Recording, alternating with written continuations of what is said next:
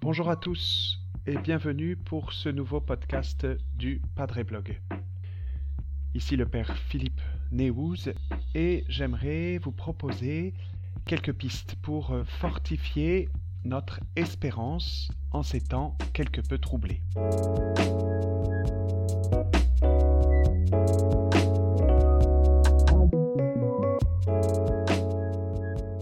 Il y a quelques semaines, un soir de prise de parole du ministre de l'Intérieur avec un jeune étudiant, ce dernier m'a exprimé sa profonde désespérance. Les nouvelles restrictions, pourtant bien légères par rapport à ce qu'on a pu connaître précédemment, était comme la goutte d'eau faisant déborder le vase. Un vase rempli par un sentiment de trouble assez général, un sentiment d'usure, par les questions sociétales, leur traitement politique parfois désastreux, par la longue crise sanitaire et son cortège de mesures parfois contradictoires qui semblent jamais devoir s'arrêter, par la situation de l'Église et ses blessures qui jaillissent semaine après semaine dans la presse, et en effet où que l'on porte le regard, la réalité peut effectivement sembler bien sombre, complexe, parfois violente et sans ouverture. Et ce jeune exprimait alors son incapacité à espérer quoi que ce soit, habité soudain par un dégoût profond, par un manque d'horizon, par une impossibilité à se projeter dans un avenir si incertain. Et sans doute cette tentation de la désespérance peut-elle se faire plus forte chez nombre d'entre nous en ces temps? Pourtant, c'est précisément là, me semble-t-il, que se manifeste la puissance de l'espérance. L'espérance, cette petite fille de rien du tout, pour reprendre les mots de Peggy, si petite et discrète qu'elle parvient précisément à se glisser dans ces situations qui semblent pourtant fermées. Autrement dit, il nous faut redresser la tête et espérer avec force. C'est ce qu'exprime Saint Paul aux Thessaloniciens. Frères, il ne faut pas que vous soyez abattus comme les autres qui n'ont pas d'espérance. Et j'aimerais donc vous donner ici quelques pistes pour nous donner à chacun de faire grandir en nous cette si précieuse vertu. Cette espérance, qu'est-ce que c'est? Saint Thomas d'Aquin la définit comme l'attente certaine de la béatitude à venir l'attente certaine de la béatitude à venir. Il s'agit donc avant tout d'une situation, d'une réalité d'attente, une attente certaine, une attente assurée.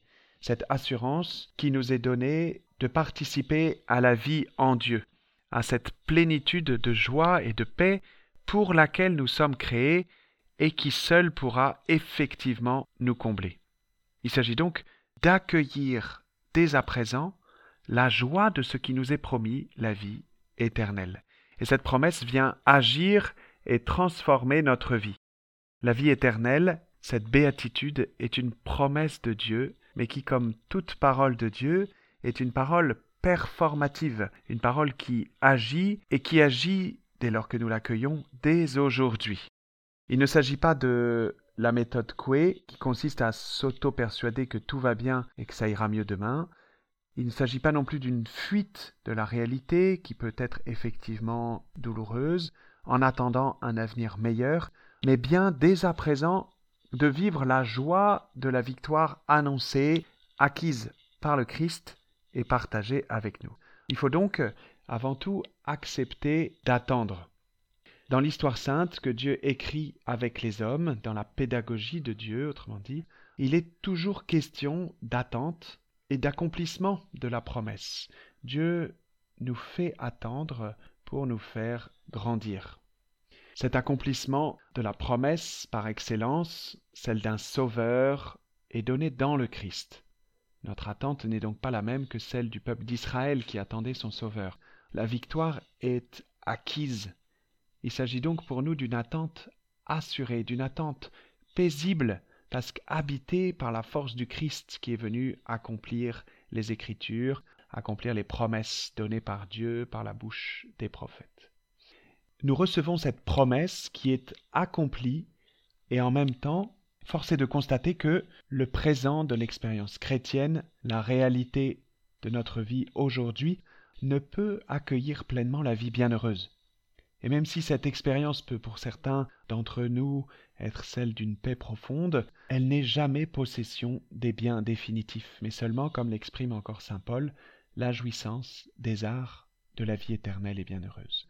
Il faut donc, en premier lieu, accepter cette imperfection, accepter cette situation d'insatisfaction, la finitude du monde, de l'Église, de notre propre vie, et ainsi réorienter sans cesse notre vie vers sa véritable finalité, la vie éternelle. Il y a toujours en nous la tentation de séculariser l'espérance, autrement dit de faire entrer l'accomplissement de la béatitude dans le temps, dans notre histoire. Je veux être pleinement heureux aujourd'hui et ici-bas. Or, il faut réorienter notre vie vers sa véritable fin. C'est que s'exprime saint Augustin dans sa lettre à Proba sur la prière. Je le cite. Qu'est-ce qui fait le fond de la vie bienheureuse? demande-t-il. Qu'est-ce que la vérité nous apprend à préférer à tous les biens? Ce qu'il est utile et permis de désirer doit sans aucun doute se rapporter à cette seule vie par laquelle on vit avec Dieu et de Dieu. Et saint Augustin ajoute Gardons-nous de nous croire établis dans la vie heureuse, comme s'il ne nous restait plus rien à demander. Comment serions-nous déjà heureux, puisqu'il nous manque encore ce qui demeure le seul but de notre vie? Autrement dit, il faut, pour garder l'espérance, avoir sans cesse à l'esprit que nous sommes faits pour l'éternité, pour la vie éternelle en Dieu, que notre cœur et notre esprit sont faits pour Dieu. Nous sommes dans l'attente, nous sommes dans l'insatisfaction de l'attente, dans une sorte de tension, et notre cœur ne trouvera le repos et la béatitude qu'en Dieu. Un autre moyen de grandir dans l'espérance est de fortifier notre foi, notre intelligence de la foi. Écoutons l'auteur de l'Épître aux Hébreux au chapitre 10. Avançons-nous donc vers Dieu avec un cœur sincère et dans la plénitude de la foi. Continuons sans fléchir d'affirmer notre espérance, car il est fidèle, celui qui a promis. La lettre aux Hébreux rattache directement l'affirmation de la joie de l'espérance à notre avancée sur le chemin de la foi. Autrement dit, plus nous nous fortifions dans la foi, plus nous cherchons à nourrir notre compréhension du mystère de Dieu, du mystère du salut, quand nous cherchons à mieux connaître le Christ par notre vie de prière ou notre vie sacramentelle, par notre lecture de la parole de Dieu, par notre souci de nous former sans cesse, notre espérance s'en trouve également fortifiée. Nourrir son intelligence de la foi, c'est permettre à l'espérance de jaillir et à la joie qui l'accompagne de remplir nos cœurs.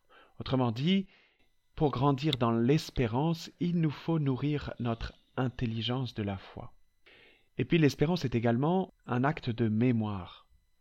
Pour espérer, il nous est donné de pouvoir contempler ce que Dieu a déjà accompli, la manière dont il a répondu à ses promesses. La plus grande promesse, nous l'avons dit, est celle de nous donner un Sauveur, promesse accomplie dans le Christ Jésus. Mais la présence de Dieu dans l'histoire se prolonge, continue, Dieu n'abandonne jamais son peuple. Et dans cette période, il faut le dire, troublée, il peut être bon de relire un peu notre histoire. En tout temps, dans les périodes les plus douloureuses, pour une société donnée ou pour l'Église qui s'y trouve, Dieu répond par la sainteté il fait jaillir des figures de sainteté qui viennent réorienter la vie des hommes et la mission de l'Église vers la véritable béatitude, la joie du royaume éternel. Je pense par exemple à un saint Philippe Néri au XVIe siècle à Rome, à saint Vincent de Paul au XVIIe en France, des situations douloureuses tant pour la société que pour l'Église, qui ont pu avancer par cette réponse que Dieu fait aux hommes par les hommes, la grâce de la sainteté. Il nous faut donc nourrir notre mémoire, comme la Vierge Marie. Le Seigneur fit pour moi, Seigneur fit pour nous des merveilles. Cette mémoire, tant historique que personnelle, conduit à l'action de grâce et vient par là fortifier notre espérance. Puis enfin, une dernière manière de nous fortifier dans l'espérance est d'activer notre volonté. Cette espérance est un lieu d'humilité, puisque l'homme ne peut pas se donner cette réalité bienheureuse à lui-même, il doit demeurer dans l'attente d'une initiative divine, ce en quoi il s'agit bien d'une vertu théologale qui vient d'abord de Dieu. Mais cette réalité que Dieu vient susciter, soutenir, sanctifier, suppose aussi l'engagement de notre volonté, de notre désir profond. Je choisis la joie de l'espérance. Et cela est un combat, un combat spirituel dans lequel nous nous engageons tout entier, avec les armes décrites par Saint Paul aux Éphésiens, la ceinture de la vérité, la cuirasse de la justice, le bouclier de la foi, le casque du salut et le glaive de l'esprit, c'est-à-dire la parole de Dieu. Il s'agit bien d'un acte de volonté, exprimé par exemple dans chaque Eucharistie. Nous attendons ta venue dans la gloire, chantons-nous dans l'anamnèse. Nous décidons d'attendre, nous décidons de veiller, nous décidons de combattre, de choisir la joie. Voilà plusieurs euh, manières qui nous sont données pour faire grandir cette espérance en nous.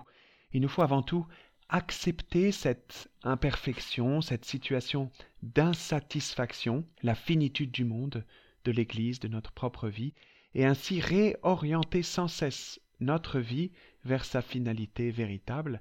Nous sommes faits pour la vie éternelle en Dieu. Il nous faut également nourrir notre intelligence de la foi, nous former sans relâche, chercher à mieux comprendre le mystère de Dieu et celui du salut, et pour cela aussi nourrir notre mémoire comme la Vierge Marie, faire mémoire chaque jour des merveilles de Dieu et savoir en rendre grâce. Et puis enfin, engager notre volonté et choisir la joie de l'espérance. L'espérance est une petite fille de rien du tout, qui est venue au monde le jour de Noël, nous dit Peggy. Cette période de l'Avent, le temps de Noël, sont des temps particulièrement favorables pour faire grandir en nous cette belle vertu de l'espérance. Alors gardons nos yeux fixés sur l'éternité, car comme dit euh, Benoît XVI dans l'encyclique Vie, Sauvé dans l'espérance, c'est seulement lorsque l'avenir est assuré en tant que réalité positive que le présent devient aussi vivable. Cette espérance de la vie bienheureuse en Dieu viendra donc habiter notre présent et nous donnera d'habiter ce temps présent avec un cœur en paix malgré fatigue et contradiction. Je conclus avec le psaume 22 que nous connaissons si bien et qui exprime cette force et cette joie de l'espérance. Si je traverse les ravins de la mort, je ne crains aucun mal, car tu es avec moi, ton bâton me guide et me rassure.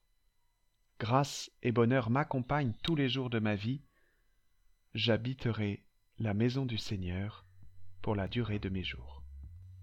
Merci d'avoir écouté ce podcast. Continuez à nous poser vos questions sur les réseaux sociaux. Abonnez-vous pour ne pas manquer nos prochains contenus et je vous dis à bientôt.